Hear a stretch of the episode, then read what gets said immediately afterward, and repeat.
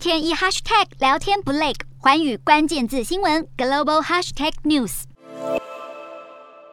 北欧国家芬兰与瑞典共同提出申请加入北约，引起俄罗斯强烈反弹。毕竟这是继2020年北马其顿共和国加入后，北约将成为32个成员国的区域性防御组织，是目前全球最大规模的军事联盟。剑指着军事强权俄罗斯，倘若北约通过芬兰与瑞典的申请案，这将会是北约第六次扩张。今天的国际新闻评论要来谈谈俄罗斯对北约扩张会采取什么动作，这对国际情势又有何影响？芬兰与瑞典原本是采取中立的国家，不过早在二零一四年，当时俄罗斯并吞克里米亚，芬兰与瑞典两国便开始考虑寻求加入北约，直到今年爆发俄乌战争，加快。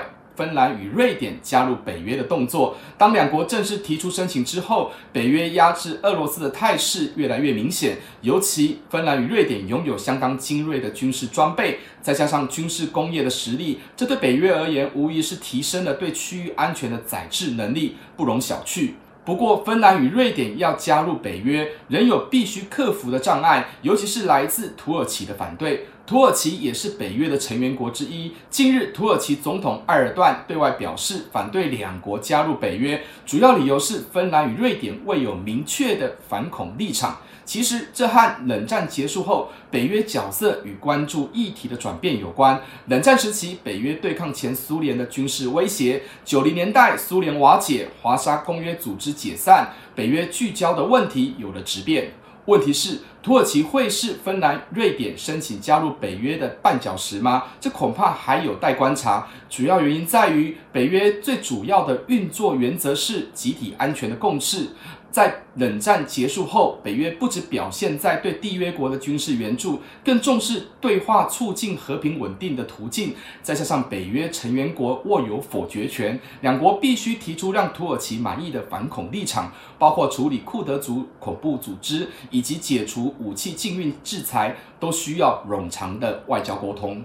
当然，对北约而言，芬兰与瑞典如果顺利加入，北约对俄罗斯的宰制力势必会大幅提升。尤其是北约势力将完全掌控北欧地区，特别是斯堪的纳维亚半岛，将缓和欧陆面对俄罗斯的地面军事压力。此外，芬兰与瑞典的加入将提升北约对波罗的海进入北海这条要道的控制力。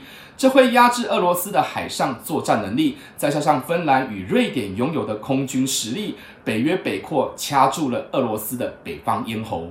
值得留意的是，俄罗斯会有什么反制作为？目前深陷俄乌战争的俄罗斯，面对国际社会的强力制裁，整体军力国力已严重削弱。北约扩张可能迫使俄罗斯玉石俱焚，动用核武，会让安全困境更难解决。尤其芬兰、瑞典加入后，必须抛弃过去的中立身份。原本具缓冲作用的功能将消失殆尽，可能会造成北约与俄罗斯的直接冲突。恐怕北约扩张的负面效应扩大，地缘政治更趋于不稳定。倘若芬兰与瑞典顺利加入北约，那么会不会对其他欧洲国家产生骨牌效应？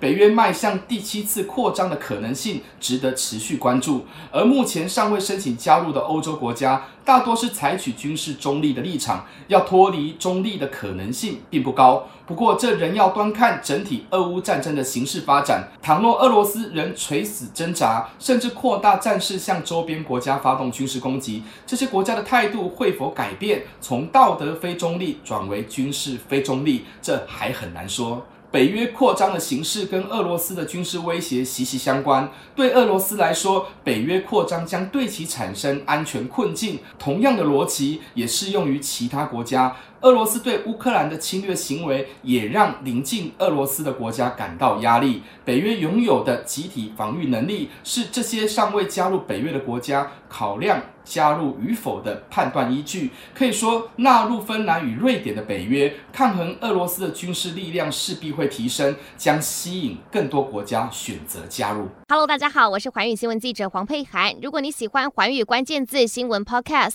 记得按下追踪以及给我们五星评级。也可以透过赞助支持我们的频道哦。